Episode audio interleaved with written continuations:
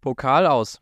Die Bayern sind raus. Äh, sonst ist meine Anmod irgendwie immer, ich überlege mir vorher zumindest so grob, was ich sage und dann bin ich hier irgendwie Servus Jonas und ich bin der Alex und keine Ahnung. Jonas, heute, sage ich dir ganz ehrlich, da ist so eine Leere, wir nehmen gerade direkt nach dem Spiel auf, dass ich das heute ein bisschen trockener mache. Deswegen erstmal Servus Jonas, schön, dass du dir die Zeit genommen hast schon mal. Servus Alex, gleichfalls gibt natürlich bessere Ansätze oder bessere Anlasspunkte, einfach sich jetzt hier zusammenzusetzen.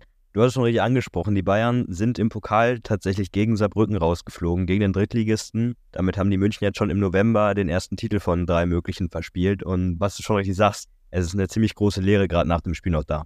Ja, absolut. Also ich habe gerade noch die Bilder mir angeschaut nach dem Spiel. Ich fand es interessant, dass die Ultras runtergegangen sind auf den Platz und dann mit Müller gesprochen haben, mit Kimmich gesprochen haben, mit Leroy Sané gesprochen haben. das finde ich schon mal immer gut. Ich finde Austausch zwischen Fans, zwischen Ultras und, und Spielern immer sehr, sehr wichtig und Verantwortlichen. Von daher, das fand ich schon mal war ein sehr, sehr gutes Bild, da erstmal direkt das Gespräch zu suchen und das ist halt nicht irgendwie, dass man jetzt nicht wartet, bis man in eine richtig große sportliche Krise reinrutscht. Sonst, Thomas Tuchel-Interview habe ich mir auch angeguckt, der Mann ist auch total leer, aber ich weiß nicht, wollen wir es strukturell vielleicht so grob erstmal uns das Spiel anschauen und dann komm, sag erstmal deine Gefühlslage, Jonas, bevor ich jetzt hier viel zu viel sage. Ja, ähnlich wie gesagt wie bei dir, äh, Lea schon so ein bisschen, also noch nicht mal irgendwie, ja, also nicht mehr enttäuscht, sondern einfach wirklich einfach diese Leere, weil es irgendwie, ja, mit der letzten Aktion das Spiel entschieden wurde. Und gleichzeitig, ja, du hast gerade das Gespräch mit den Fans auch angekündigt, fand ich auch eine gute Sache. Ich glaube aber, so als Müller zumindest bei Sky im Interview durchklingen lassen, waren die Fans nicht unbedingt sauer wegen der schlechten spielerischen Leistung und wegen dem Ausscheiden, sondern tatsächlich, dass sich einfach die Spieler einfach zu selten einfach in die Kurve gegangen sind, einfach also zu selten den, den Support so richtig auch geschätzt haben. Also ich, ich glaube, Müller meinte, die haben sich darüber aufgeregt, dass nur zwei, drei Spieler nachher in die Kurve gekommen sind und das halt dann ähm, honoriert haben, die weite Anreise und die Unterstützung. Ich glaube, das war ja mehr tatsächlich der Gesprächspunkt. Aber ja, ich würde sagen, wir gucken einfach schon so ein bisschen chronologisch drauf, auch wenn wir hier eine sehr, sehr wenige Vorbereitungszeit auch hatten. Nee, oder, also ich wäre jetzt, warte, ich wäre jetzt fast schon dafür, dass wir das, dass wir heute mal ein bisschen die Strukturen brechen, so wie das Thomas Tuchel selbst noch entschieden hat. Lass uns das doch jetzt einfach erstmal in dem Moment, also das ist ja auch das Gute vielleicht daran, dass wir das jetzt nach dem Spiel aufnehmen, den Moment so ein bisschen mitnehmen, weil ja, so man liest dann ja direkt so ein bisschen viel online und weiß nicht, ich finde es jetzt gerade interessant, erstmal die, diese Situation, wie man die jetzt wahrnimmt, sowohl sportlich als auch irgendwie, was das perspektivisch bedeutet. Ist es für dich okay, wenn wir das einmal kurz so ein bisschen besprechen? Und dann können wir auch immer noch auf den Spielverlauf sowieso schauen. Klar, gerne.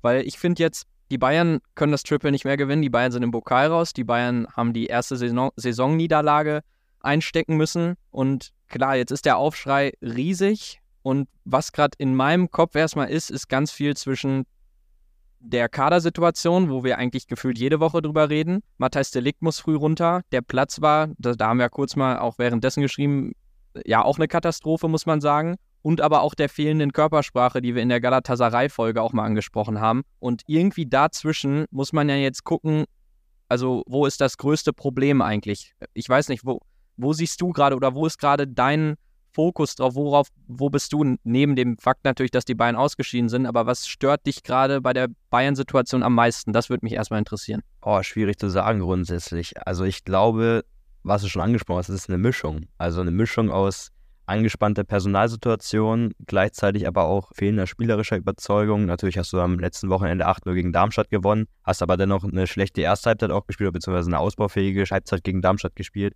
Und ich glaube, es war jetzt so ein bisschen du hast gemerkt, Bayern hat vorne, Saarbrücken hat es gut gemacht, hat gut verteidigt. Bayern hat vorne keine Chancen gehabt, groß in Führung zu gehen. Sind da zwar in Führung gekommen, können wir gleich auch nochmal drauf zu sprechen kommen. Aber ich glaube einfach dieses spielerische Glück, beziehungsweise diese Kaltschnäuzigkeit, die die Bayern in den letzten Wochen auch hatten, um halt vor allen Dingen fehlende spielerische Dominanz zumindest zu neutralisieren, dass es halt gefehlt hat. Und die defensive Anfälligkeit konnten sie halt einfach mit einer starken Offensive immer ausgleichen, neutralisieren. Das hat heute absolut gefehlt. Und dann sieht es halt auch mal so aus, dass du halt gegen einen Drittligisten nicht über 90 Minuten in der Lage bist, ein Spiel auch klar zu dominieren, den Gegner überhaupt nicht irgendwie an den Ball groß zu kommen. Und ich glaube, das war heute schon so das erste Mal schon eine Niederlage, die sich auch über Wochen, finde ich, angekündigt hat, aufgrund der ja, ausbaufähigen Leistung der letzten Wochen. Ziemlich messerscharfe Analyse fand ich jetzt so, dafür, dass es ziemlich knapp nach dem Spiel war. So würde ich nämlich hundertprozentig zustimmen. Ich finde auch, dass es sich angekündigt hat. Diesmal halt der Unterschied, dass die Bayern es halt nicht mal über 45 Minuten richtig zeigen konnten. Also Schweinsteiger hat es nach dem Spiel gesagt, die beste Phase war ja eigentlich, als dieser Dreierwechsel kam in Form von Musiala, Koman und Gnabry. Da sah es dann am besten aus. Da fehlte dann so ein bisschen das Quäntchen Glück. Aber sonst fehlte es ja so ein bisschen an allem. Es fehlte an Einstellung, es fehlte daran, ja, diese individuellen Fehler abzustellen, es fehlte an ja, offensiver irgendwie Spielfreude und das hat sich dann auch in dem Spiel so ein bisschen wieder, wieder gespiegelt. Es ist, ja, es ist unfassbar am Ende, dass dieses Ding dann noch reinfällt. Ja, aber ist ja gut, wenn wir mal kurz so ein bisschen die Gefühlslage da einmal geklärt haben. Dann können wir jetzt vielleicht mal aufs Spiel schauen. Die Bayern mit einem 4-2-3-1 oder 4-1-4-1 so ein bisschen. Kretzig ist drin, Tell ist drin, da so ein paar Überraschungen. Chupomoting, Bunazar, also ich glaube, mit der Startelf kann man erstmal oder hat man so nicht gerechnet oder wie ging es dir dabei? Ich glaube nicht in dem Ausmaß. Also ein, zwei Personalien haben mich schon gewundert, wie zum Beispiel Bonazar, dass der gespielt hat. Aber er hat ja schon in den letzten Spielen auch mehr Einsatzzeiten bekommen. Von daher kann man es sich dann auch logisch so herleiten und erklären, dadurch, dass Nusay Masraoui natürlich auch gefehlt hat. Gleichzeitig, genau hast du schon angesprochen, ein Tell wurde mal wieder in die Startelf eingestellt. Auch ein Choupo-Moting hat mal wieder von Anfang an gespielt. Gegen Münster hat das ja noch damals sehr, sehr gut geklappt oder auch gegen Bochum, wo dann ein Choupo-Moting mal reingerutscht ist und auch mal von Anfang an ran durfte. Aber man muss schon anfangs sagen, ich weiß nicht, wie dir die Anfangsminuten gefallen haben, du hast schon gemerkt, das wird ein hartes Stück Arbeit. Auch wenn du halt in der 16 Minute durch Thomas Müller, man muss schon sagen, auch so ein bisschen durch eine Einzelaktion, durch einen wirklich sehr platzierten Schuss unten links ins Eck in Führung gehst. Aber danach, also ich fand, es lief nicht viel spielerisch zusammen. Oder wie hast du die erste 25 Minuten gesehen? Absolut genauso wie du. Ich glaube, da können wir auch eine 45 eigentlich draus machen. Hinzu kommt halt dann noch dieser Schock mit Matthijs Delikt, der verletzungsbedingt raus muss. Und dann kommen die Bayern einfach überhaupt nicht ins Spiel, kassieren dann ja auch noch in der 46. Minute, also in der ersten Halbzeit noch 45 plus 1 das 1 zu 1. Und die erste Halbzeit der Bayern definitiv nicht stark. Der Schuss, den du angesprochen hast von Thomas Müller, so ein bisschen die einzige richtig zwingende Torchance, die ja auch nicht mal richtig im 16er war. Also von daher die erste Halbzeit der Bayern definitiv enttäuschend, wenngleich ich vor dem Spiel echt dachte, geile Aufstellung, also mal so ein bisschen durchrotieren, das, was wir mal häufiger angesprochen haben, das, was Thomas Tuchel auch glaube ich, so ein bisschen eigentlich zu selten gemacht hat. Heute könnte man natürlich sagen, warum hat er es gemacht? Weil es lief erst so richtig, als die Stammkräfte dann so ein bisschen drin waren. Aber ja, dann können wir eigentlich direkt mal auf die zweite Halbzeit schauen, weil die geht dann auch ziemlich schwach weiter, muss ich wirklich sagen. Also ich fand, wie gesagt, die Wechsel haben einiges verändert. Er hat auch richtig, finde ich, Leroy Sané runtergenommen. Unazar war auch nicht richtig drin und Franz Kretzig auch nicht. Was ich mir noch gewünscht hätte, wäre, dass er Choupo-Moting rausnimmt. Da hätte ich vielleicht eher einen Bunazar drin gelassen oder einen Franz Kretzig, aber ich fand Choupo wirklich war gar nicht drin im Spiel. Das fand ich etwas eigenartig, dass der weiter oder ja im Endeffekt über 90 Minuten ran durfte. Und die Wechsel haben dann ja einiges verändert. Also ich weiß nicht, wie du die Phase hast du es ähnlich wahrgenommen, dass es dann ab der ja, 65., 70. Minute deutlich besser aussah? Deutlich besser auf jeden Fall. Einfach aufgrund natürlich, weil die Leistung davor nicht gut war. Also man muss schon sagen, was schon angesprochen hast, ich glaube, Thomas Tuchel war mit einigen Charakteren auf dem Platz nicht zufrieden. Ich glaube, wenn er die Möglichkeit gehabt hätte, hätte er auch Min Jae Kim vorzeitig runtergenommen, der für mich echt ein sehr, sehr schlechtes Spiel gemacht hat. Da können wir gerne später nochmal sprechen. Ja. Gleichzeitig, genau, Bayern wurde dann so ein bisschen griffiger und hat sehr, sehr offensiv gewechselt. Gleichzeitig musst du einfach schon sagen, ja, dass ein Chupomoting überhaupt nicht im Spiel drin war. Und auch ein, ein Mattistell, ich fand es war sehr, sehr auffällig noch in der ersten Halbzeit, ich weiß nicht, ob du das so ein bisschen auch beobachtet hast, sehr, sehr viele Angriffe der Bayern gingen immer über rechts und nie auf die linke Seite raus zu Tell. Ich glaube, da hat sich Tell ein, ein, zwei Situationen noch drüber aufgeregt, dass er nie den Ball bekommen hat. Also ich glaube, da hast du schon so ein bisschen auch gesehen, das hat nicht so richtig harmoniert, zumindest von den Leuten, die da auf dem Platz waren, dass sie da irgendwie nicht so gut eingestimmt waren und gegebenenfalls dann mit dem Platz nicht so gut klar kamen. Und natürlich hat Saarbrücken auch 5-4-1-System sehr, sehr defensiv und sehr, sehr kompakt und strukturiert verteidigt, wo die München natürlich dann einfach Probleme gestellt worden sind.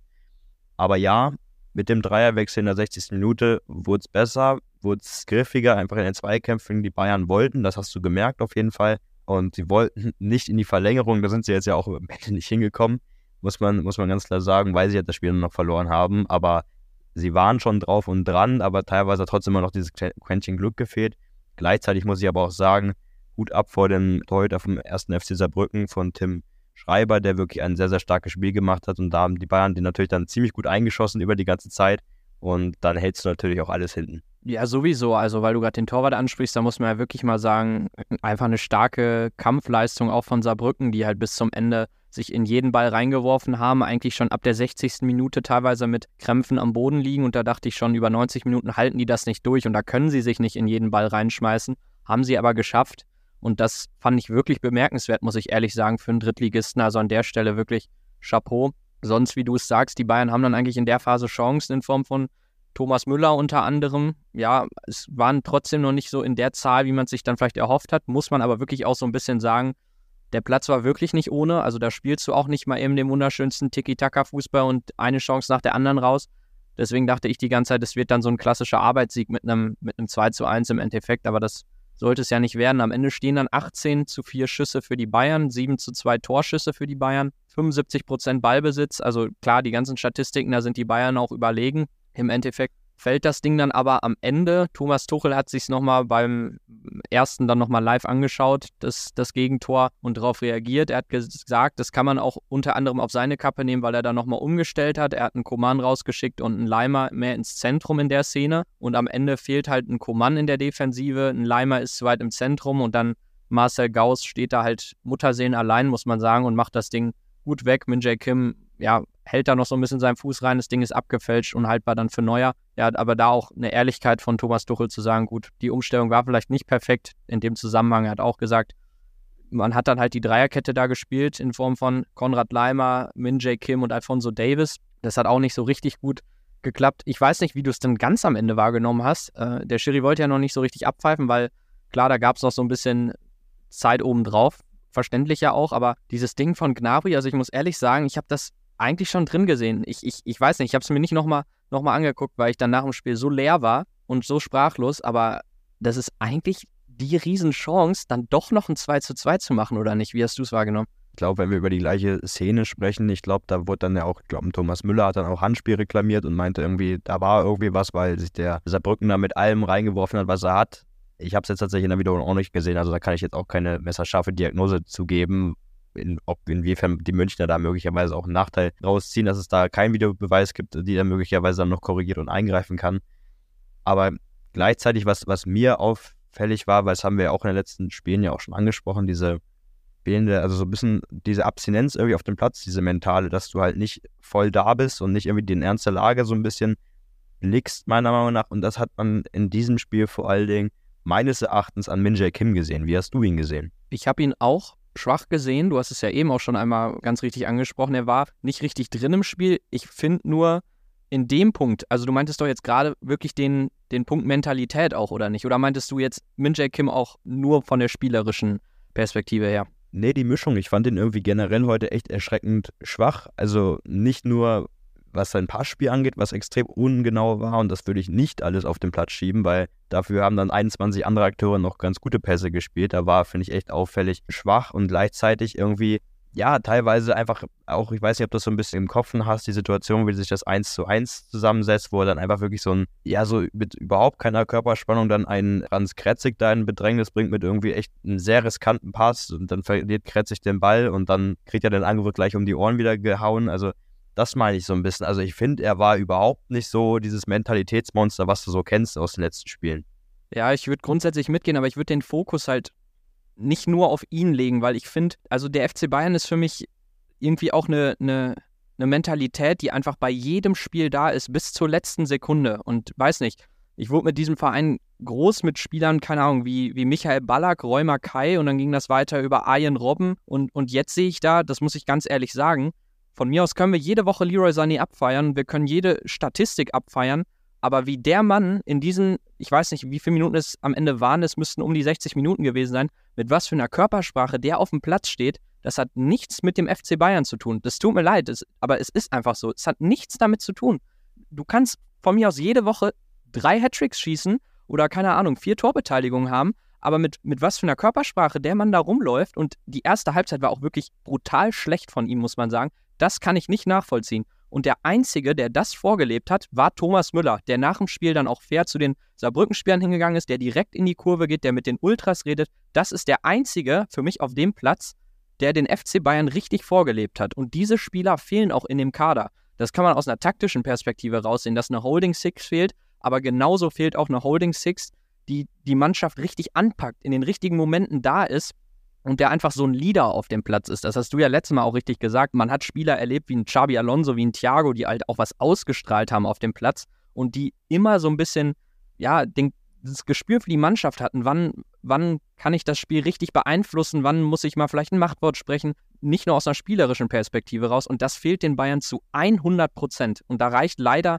nicht nur ein Thomas Müller, eigentlich ist es vielleicht auch ein Manuel Neuer, der ist aber jetzt einfach noch nicht so weit. Und das macht mich besonders sauer, muss ich ganz ehrlich sagen. Nee, kann man da immer ganz einfach anführen, weil er, glaube ich, auch vom Typ einfach so ist, dass er leider, ja, so ein bisschen teilweise nach außen ein bisschen abwesend wirkt und ein bisschen in sich gekehrt und nicht ein Typ ist, der die Mannschaft aufrütteln kann. Da bin ich definitiv bei dir. Ich habe mich vorhin gefragt noch, ähm, inwiefern möglicherweise die Deliktverletzung auch ein, was, er für ein, was es für einen Einfluss auf das ganze Spiel, jetzt auch auf den Spielverlauf noch gehabt hat. Weil, ich will kurz darauf zurückkommen, in der 25. Minute ist Matthijs Delikt, wie gesagt, im Zweikampf hat er sich am Knie verletzt, musste anschließend raus. Für ihn kam Konrad Leimer und dafür hat dann Thomas Tuchel ja umgestellt, hat dann Kimmich als Sechser oder als Spielmacher dann ja in die Innenverteidigung gezogen. Und dann war für mich auch so ein gewisses Vakuum einfach im, im Mittelfeld, weil einfach ein Kretzig und ein Leimers, hast du den angemerkt, die waren noch nicht so richtig, also haben ja noch nie so in der Kombination dann auch zusammen gespielt, muss man ganz klar sagen. Und dann hat mir es halt so ein bisschen auch gefehlt, zu sagen, später, was du meintest, dass dann einfach die Achse nicht so richtig da war. Also vorne liefen halt viele Einzelkönner rum mit dem Musiala, mit dem Sané. Aber halt einfach das Bindeglied zwischen dann Kimmich und Müller, das war zu groß und vor allen Dingen, weil halt dann auch kein Harry Kane auf dem Platz stand. Ja, absolut. Äh, guter Punkt. Also ich fand auch, dass die Deliktverletzung das Ganze nochmal sehr krass beeinflusst hat. Hättest du Kane noch reingeschmissen, weil Tuchel nach dem Spiel gesagt, er wollte ihn dann in der Verlängerung bringen. Hättest du ihn dir eher gewünscht für Chupomoting oder wie, wie ist da dein Gedanke? Definitiv eher. Also ich habe schon die ganze Zeit gewartet, bis er, bis er kommt. Dann habe ich auch so ab der 85., ab der 88. habe ich gedacht, okay, der kommt dann vielleicht in der Verlängerung. Er hat sich ja dann schlussendlich dann sehr, sehr intensiv warm gemacht das ist was, ist, was ich halt meine, dass du halt vor allen Dingen in dann so Situationen, und du hast ja im zweiten Durchgang schon gemerkt, früh gemerkt, das wird echt ein Spiel auf Messerschneide, das, das musst du irgendwie gewinnen. Du musst da irgendwie weiterkommen, egal ob jetzt Glanz und Gloria oder ob du einfach da irgendeinen Rumpelfußball spielst. Du musst erfolgreich sein, um halt in diesem Wettbewerb weiterzukommen. Und da hat mir dieser Mentalitätsspieler gefehlt, wie ein Harry Kane, vor allen Dingen für einen Choupo-Moting, der echt keine Argumente über die 90 Minuten sammeln konnte. Und wo wir nochmal bei Mentalitätsspielern sind, vor allen Dingen finde ich, wenn halt ein Kim war, wie gesagt, fand ich in dem Spiel ein Unsicherheitsfaktor und hat keine Mentalität zurück, die ausgestrahlt, dass man kennt.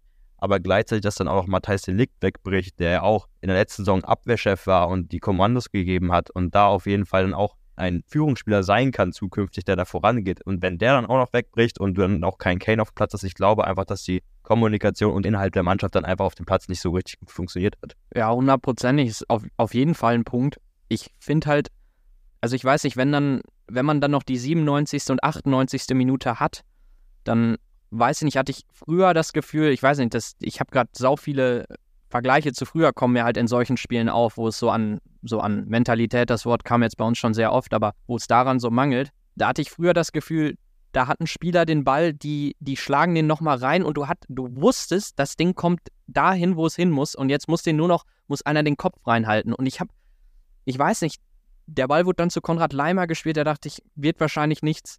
Dann schlägt Davis das Ding nochmal am Ende rein. Ich weiß nicht, also mir fehlt da, mir fehlt da so eine Person, wo, wo jeder weiß, da geht der Ball jetzt hin und der weiß genau, was er macht. Der kann mit jedem Druck umgehen. Klar, Harry Kane ist ein Spieler, du hast angesprochen, zu 100 Prozent. Früher war es im Mittelfeld vielleicht dann äh, so ein Bastian Schweinsteiger, aber mir fehlt das vor allem im Zentrum, also muss ich sagen. Also so ein, so ein richtiger Sechser, der einfach in jeder Situation zu 100 Prozent da ist.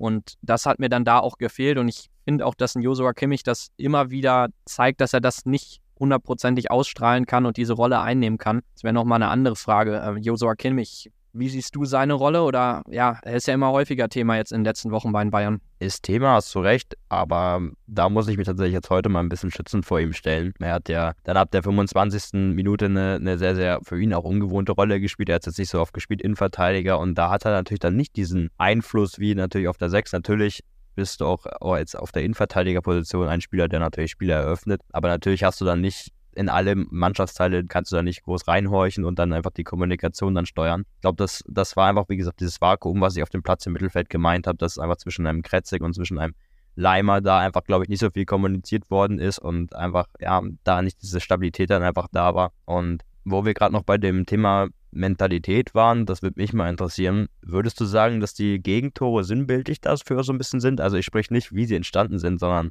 vom Zeitpunkt. Also, dass du halt jeweils in der Nachspielzeit im ersten und im zweiten Durchgang ein Tor bekommst. Im ersten Durchgang, finde ich, hast du schon minutenlang danach gebettelt, dass du mal, dass die Bayern dann, dass die Bayern da nochmal einen fangen. Dann ist es wieder, wie gesagt, ein individueller Fehler im Aufbauspiel, der wirklich höchst zu vermeiden war aus äh, Sicht von Min Jae Kim. Und im zweiten Durchgang war es dann jetzt einfach, da habe ich schon so ein bisschen gemerkt, ja, wenn die Bayern jetzt vorne keinen mehr reinmachen, dann sollten die zumindest in der Defensive stehen, damit sie zumindest noch eine halbe Stunde irgendwie hinten drauf haben, wo sie dann, dann nochmal zurückkommen können oder dann halt, wie gesagt, das Spiel dann für sich entscheiden können, weil ich fand, wie gesagt, natürlich hat Thomas Tuchel auch mit, seiner Offen äh, mit seinen Wechseln sehr, sehr offensiv gewechselt.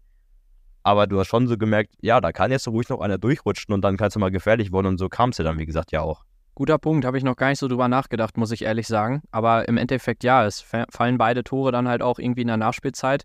Und ich würde da auch definitiv mitgehen, dass die Bayern da einfach nicht mehr so richtig da waren und ja, genau, sich vielleicht schon in der Halbzeit gesehen haben in der Kabine oder halt in dem, beim zweiten Tor dann in der Verlängerung. Also das ist auch eine Sache von, wie bereit bin ich da jetzt noch auf ein Tor zu gehen und wie sehr bin ich gerade da in dem Moment. Man muss da vielleicht auch in dem Fall sagen, ist es die Aufgabe des Trainers, die Spieler so zu motivieren, dass sie immer zu 100 Prozent da sind. Klar, man setzt das voraus beim FC Bayern, aber trotzdem, wenn es halt nicht zu 100 Prozent da ist, dann ist es, glaube ich, schon noch die Aufgabe des Trainers, die Jungs halt so richtig zu motivieren. Ich hatte auch bei einem Bunazar das Gefühl, also da gab es eine Szene, vermeintliches Foul, der Ball rollt quasi noch ins Seiten aus und er geht gar nicht mehr hinterher. Er hätte den Ball noch nehmen können und er guckt gerade irgendwie woanders hin. Da dachte ich, ja, also Junge, bist du jetzt gerade nicht richtig da? Also hol dir den Ball, renn nach vorne und dann Weißt du, also dieses, dieses von vorne bis hinten, dieses ich bin, ich bin zu 100% da, ich treffe intelligente Entscheidungen, das war ja, das war ja gar nicht da. Das hast du jetzt auch häufiger in Form von Min Jae Kim angesprochen, der falsche Entscheidungen in der Defensive getroffen hat. Und das zieht sich dann total durch in 1 gegen 1 Situationen in der Defensive, in 1 gegen 1 Situationen in der Offensive und im Endeffekt steht dann ein Pokal aus. Ich habe es jetzt gerade mal kurz angesprochen. Also die Frage muss ich jetzt einmal stellen, weil es mich auch einfach interessiert, wie du das siehst. Thomas Tuchel-Kritik, ja, kriegen wir die heute von Jonas oder nicht? Schwierig. Einfach in der Hinsicht schwierig, weil in so ein bisschen der Meinung, muss ich tatsächlich sagen, schon. Also, weil, weil ich vorhin schon ganz am Anfang gesagt habe, die Niederlage hat sich angekündigt. Einfach angekündigt durch die Leistung, durch die schwankende Leistung in den letzten Wochen. Natürlich sprach das, sprachen die Ergebnisse in den letzten Wochen immer, wenn du es so siehst, für Thomas Tuchel. Aber ich habe schon immer angesprochen, dass die Bayern immer in Anführungsstrichen einen so einen Arsch brauchen in der Halbzeit ähm, dass sie mal wirklich dann den Ernst der Lage begreifen. Das war gegen Galatasaray so, das war auch, wie gesagt, gegen andere, gegen andere Spiele, in anderen Spielen auch schon so, dass sie dann echt Zeit brauchten, um dann reinzukommen, sei es gegen Leipzig und so weiter und so fort. Und das ist, wie gesagt, für mich eine Niederlage mit, An mit Ansage. Und jetzt kommt halt die Frage, das habe ich mich vorhin gestellt. Also aktuell kriegst du für mich keine große Thomas Tuchel-Kritik von mir zu hören er, wie gesagt, du kannst natürlich als Trainer auch Einflüsse haben auf Mentalität seiner Mannschaft und, und so weiter und so fort. Aber generell sind das alles so Vollprofis und auch schon über so viele Jahre beim FC Bayern, dass sie das eigentlich mittlerweile drin haben müssen. Und da sehe ich dann für den heutigen Abend nicht Thomas Tuchel in der Verantwortung, sondern da muss sich jeder einzelne Spieler so ein bisschen an die Nase packen. Für mich wird es jetzt interessant, Stichwort Thomas Tuchel-Kritik, wie die Mannschaft gegen Dortmund zurückkommt. Die spielen ja, wie gesagt, am kommenden Wochenende jetzt gegen Dortmund. Und man muss sich jetzt davor schütteln, man muss sich sozusagen dann jetzt gut auf das Spiel vorbereiten. Viel Vorbereitungszeit bleibt auf jeden Fall nicht. Die reisen erst am heutigen Donnerstag zurück und dann steigen sie sozusagen am Freitag schon wieder in Flieger Richtung Dortmund. Also das, das meine ich halt. Also da muss jetzt die passende Analyse kommen und auch natürlich die richtige ähm, Reaktion am Spieltag einfach. Und wenn man jetzt, wie gesagt, dann das Tauschspiel noch gegen Dortmund möglicherweise verlieren sollte, dann muss man auf jeden Fall nochmal gucken, wie es weitergeht, weil dann kann es auch sein, dass die Ergebnisse nicht für Thomas Tuchel sprechen. Und wenn dann auch das Sportliche nicht richtig stimmt, dann könnte es möglicherweise auch ganz schnell gehen. Ja, also schnell geht es auf jeden Fall beim FC Bayern immer. Wobei man sagen muss, also ich bin jetzt, ich bin absolut ready für jede Thomas Tuchel-Kritik, was ja auch vollkommen in Ordnung ist. Also in Sachen, weiß ich nicht, die Mannschaft richtig einstellen und so, da gehe ich vielleicht auch mit. Grundsätzlich aber sonst halt gar nicht, muss ich sagen. Weil, also, ja, man, also man kann ja damit anfangen, dass wenn man auf die letzten Jahre blickt, wie sind die Bayern ausgeschieden im DFB-Pokal? Ich, ich möchte damit gar nicht jetzt den heutigen Abend irgendwie wegargumentieren und oder deshalb für, für Thomas Tuchel total plädieren, aber unter Julian Nagelsmann ist man 2021 in der zweiten Runde mit einem 5 zu 0 gegen Borussia Mönchengladbach ausgeschieden. Klar, da saß er nicht auf der Trainerbank, aber er war halt Trainer des FC Bayern. Unter, unter Hansi Flick ist man 2000, äh, Anfang 2021, also eine, eine Saison zuvor bei Holstein Kiel ausgeschieden. Also die Bayern haben es jetzt schon in den vergangenen Jahren häufiger erlebt, dass man da so ein Pokal-Debakel ja wirklich dann irgendwie wahrnehmen musste. Und dann muss ich einfach sagen, aber damit wiederhole ich mich ja fast schon, dass der Kader viel zu klein ist, dass man es bis zum Deadline Day versaut hat, ihm den richtigen Kader zu geben. Man hat es dann, finde ich, ganz gut an dem Abend jetzt in Saarbrücken gesehen, an der Reaktion von äh, Jan-Christian Dresen, als Delikt am Boden lag. Also Tuchel war ja auch direkt, man hat es gesehen, total bedient, aber auch Jan-Christian Dresen hat wirklich, ja, man hat es ihm im Gesicht angesehen, dass er wirklich dachte, oh Gott, jetzt noch ein Innenverteidiger weg.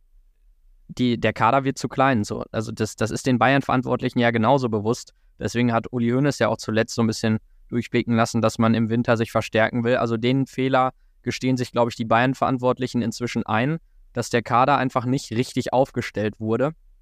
Ich hätte jetzt eher gedacht, dass wenn dann eine Kritik von deiner Seite kommt, dann in Richtung, ähm, also dass man die letzten Spiele schon halt selten über 90 Minuten gut gespielt hat, weil die Kritik liest man dann halt immer wieder. Aber wie gesagt, da würde ich halt noch nicht mitgehen, weil man dafür dann im Endeffekt zu souverän gewonnen hat und auch viele unangenehme Spiele dabei war und halt die Spiele im Endeffekt immer gewonnen hat. Aber das ist, glaube ich, eine Kritik, die man möglicherweise jetzt häufiger lesen wird in den nächsten Tagen, oder? Glaube ich grundsätzlich auch. Was, um nochmal meine Aussage vielleicht nochmal so ein bisschen zu relativieren. Ich finde es generell also wie gesagt, die Ergebnisse haben in den letzten Wochen ganz klar für, für Thomas Tuchel gesprochen. Dahingehend erlaube ich mir auch gar keine Kritik. Du kannst sagen, du kannst Verbesserungsvorschläge anbringen, du kannst möglicherweise sagen, es muss noch dominanter sein, es muss vor allen Dingen über 90 Minuten konstanter sein. Das sind alles Punkte, an denen Thomas Tuchel, wie gesagt, dann mit seiner Mannschaft noch arbeiten muss. Was du aber, wie gesagt, schon angesprochen hast, ein ganz wichtiger Punkt ist die Kadertiefe. Und da sehe ich, wie gesagt, auch, da holt Thomas Tuchel aktuell mit das Maximum raus. Dennoch kann es halt nicht sein, dass ja du gegen unterklassige Mannschaften, jetzt heute gegen Saarbrücken, aber teilweise auch gegen andere Mannschaften, wie zum Beispiel ein Mainz, da wirklich lange auch Probleme teilweise hattest und, und da auch nicht die, die dominierende Mannschaft warst. Das finde ich muss schon stimmen, weil du kriegst ja aktuell schon meines Erachtens elf Leute auf dem Platz, die absolutes Weltklasse-Niveau haben. Und jetzt natürlich kannst du zukünftig noch ein bisschen dünner werden, wenn jetzt vor allen Dingen Matthijs de Ligt noch ausfällt. Also Thomas Tuchel würde ich jetzt aktuell, wie gesagt, noch freisprechen von der Kritik, weil, wie gesagt, für mich sind das alles Vollprofis und die müssen sich dahingehend dann heute an die Nase fassen und sagen, ey, das war vielleicht von der Einstellung, wie gesagt, zu wenig und generell einfach die Aufgabe nicht zu ernst genommen. Zumindest ist das so meine Wahrnehmung einfach gewesen. Und gleichzeitig musst du jetzt einfach gucken, ja, wie geht's weiter? Weil, wie gesagt, du musst jetzt schnell in Anführungsstrichen aufstehen, Krone richten und den Blick auf Topspiel wagen und gleichzeitig, ja, musst du jetzt einfach dann gucken, dass halt die Spieler, die jetzt dann möglicherweise noch zurückkommen, Stichwort Rafael Guerrero, Leon Goretzka, dass die möglicherweise dann schon wieder anpacken können gegen Dortmund. Ja, dann lass uns doch mal aufs Dortmund-Spiel gucken. Also, wen erwartest du dir? Ja, gut, man muss natürlich so ein bisschen abwarten, wer dann in der Innenverteidigung da dann zur Verfügung steht. Aber, also ich, zum Beispiel Konrad Leimer will ich jetzt nicht auf der 6 sehen gegen Dortmund. Kimmich fehlt, gesperrt. Das heißt, so viele Möglichkeiten gibt es da nicht mehr, ob man es dann mit einem Goretzka und einem Guerrero spielt, wie du gerade gesagt hast.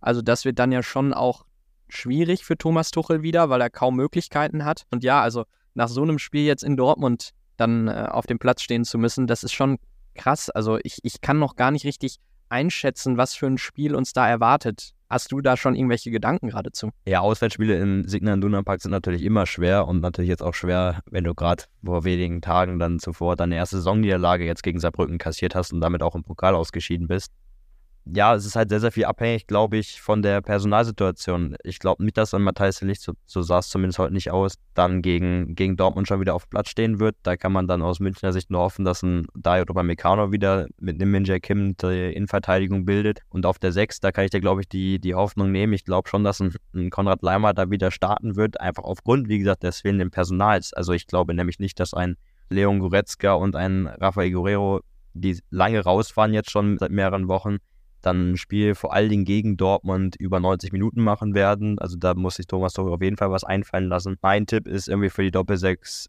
Leimer und, und glaube ich, Goretzka ist mein Tipp. Was ist dein Tipp fürs Mittelfeld? Das ist ja, wie gesagt, die größte Baustelle auch aufgrund der roten Karte für Josua Kimmich. Also ich würde auf jeden Fall auf Rafael Guerrero setzen im Zentrum, weil die Bayern wirklich mal wieder einen brauchen, der das Bier an sich reißt, der für Momente sorgt im Zentrum, die man vielleicht nicht kommen sieht und der einfach ja eine Sicherheit auch ausstrahlt, wenn er den Ball am Fuß hat. Also deswegen würde ich mich ganz stark für Rafael Guerrero einsetzen und ich kann mir auch vorstellen, ich meine, Thomas Tuchel mag ihn eigentlich schon sehr, dass er sich für ihn entscheidet.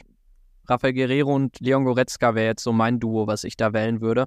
Man kann ja eigentlich drauf gucken, wer oder was ist klar schon in der Startelf und das ist halt Kane im Sturm, dahinter wird Musiala spielen, auf den Außen wird man Coman und Sané haben. Ich glaube, so viel ist eigentlich schon relativ eindeutig. Und dann ja, Linksverteidiger wird Davis spielen, Masraoui rechts, wenn er fit ist. Also es geht dann halt um die Innenverteidigung und um die Sechserposition. Die Position, wo halt Tuchel immer Verstärkung wollte. Und da wird es jetzt, ja, wird es interessant zu sehen sein, wer fit sein wird. Ich kann sonst zum Dortmund-Spiel, es ist ja natürlich jetzt gerade noch viel Saarbrücken in meinem Kopf. Hast du sonst noch was gerade zum BVB-Spiel? Noch ein Thema, was sich da besonders beschäftigt? Nee, kein Thema direkt. Man muss ganz klar sagen, also die Dortmund haben es besser gemacht als die Münchner jetzt in der zweiten Pokalrunde. Die sind ja am, auch am Donnerstagabend mit einem 1-0-Erfolg gegen die TSG Hoffenheim die nächste Runde eingezogen und dahingehend sind sie jetzt auch schon wettbewerbsübergreifend über mehrere Spieler umgeschlagen. Also es wird, wie gesagt, nicht einfach. Es ist, ich finde, ich würde die Situation mit den, bei den Dortmundern, auch wenn ich da nicht so nah dran bin, ähnlich wie mit, den, mit der Münchner Situation aktuell vergleichen. Du holst die Ergebnisse, aber teilweise wirklich auch ja, spielerisch nicht hundertprozentig zu überzeugen, äh, weiß nicht hundertprozentig dabei zu überzeugen. Also wird auf jeden Fall spannend sein und ja, man muss schon ganz klar sagen, sind für beide Mannschaften Big Points im Meisterschaftskampf. Also es wird auf jeden Fall spannend. Dein Tipp? Boah, nach dem heutigen Spiel würde ich sagen 2-0 trotzdem für die Bayern. Ich glaube, da fangen die sich und die zeigen die passende Reaktion. Wie ist bei dir? Ja, ich denke auch 3 zu 2, sag ich, für die Bayern. Ich bin da auch noch optimistisch, aber ja, nach dem Abend ist es natürlich jetzt wirklich schwierig, aber wir haben uns noch zusammengerauft und ich glaube, wir haben es noch im Endeffekt ganz gut zusammengekriegt, was da ja passiert ist im Ludwigspark-Stadion in Saarbrücken. Jonas, ich hoffe, du verkraftest das Spiel halbwegs gut und kannst relativ zuversichtlich auf das Topspiel schauen, weil im Endeffekt, ich freue mich dann doch schon sehr auf das Spiel und ich hoffe natürlich, dass eine Reaktion kommt. Ich finde, es tut immer weh, dann auch zu wissen, dass das Triple nicht mehr in Reichweite ist, dass es nicht mehr möglich ist. Das ist immer so ein dicker Wermutstropfen, muss ich ehrlich sagen. Aber ja, ich würde mal sagen, wir probieren positiv zu bleiben, auch wenn es natürlich jetzt ein, zwei Tage auf jeden Fall wehtun wird. Ne? Definitiv und dann, wie gesagt, voller Fokus aufs Topspiel. Da für euch, wie gesagt, zur Info, wie gesagt, ganz normal jeden Montagmorgen kriegt ihr dann alle Infos ähm, dann zum Topspiel gegen den BVB. Da sind wir dann auch schlau, was unsere Ergebnistipps angeht. Bis dahin, wie gesagt, könnt ihr gerne eure Meinung in die Kommentarfunktion schreiben, wie ihr das Saarbrücken-Spiel gesehen habt und dann, wie gesagt, gerne den Podcast abonnieren und folgen. Und dann würde ich sagen, Alex, hören wir uns nach dem Dortmund-Spiel wieder. Ja, wir können ja sowieso noch äh, sagen, dass jetzt nach jedem Spiel eine Folge kommt. Das können wir noch kurz updaten. Und äh, nee, ganz kurz noch, falls irgendwer von den Bayern-Fans uns hört, der nach dem Spiel dann noch unten stand und gesagt, zu dem, zu Müller und Co. gesagt hat, finde ich nicht gut, dass, dass die Spieler direkt reingehen, finde ich, finde ich eine ja, sehr, sehr wichtige Initiative der Fans, der Ultrastar. Also da, das finde ich einfach immer sehr, sehr gut. Und äh, Müller hat es auch nochmal am Mikro gesagt, dass er, dass er das nicht gut fand von den Spielern, dass sie direkt reingegangen sind. Das ist eine Entwicklung, die mich schon sehr lange nervt bei den Bayern-Spielern ja, dass sie, dass sie da sehr oft dann schnell reinhauen. Von daher fand ich die Diskussion, die wir am Anfang aufgegriffen haben, da auch noch sehr gut. Ja, das wollte ich nur noch kurz loswerden und dann würde ich sagen, hören wir uns am Montagmorgen nach dem Dortmund-Spiel wieder. Jonas, mach's gut. Ciao, ciao, Alex. Ciao, ciao.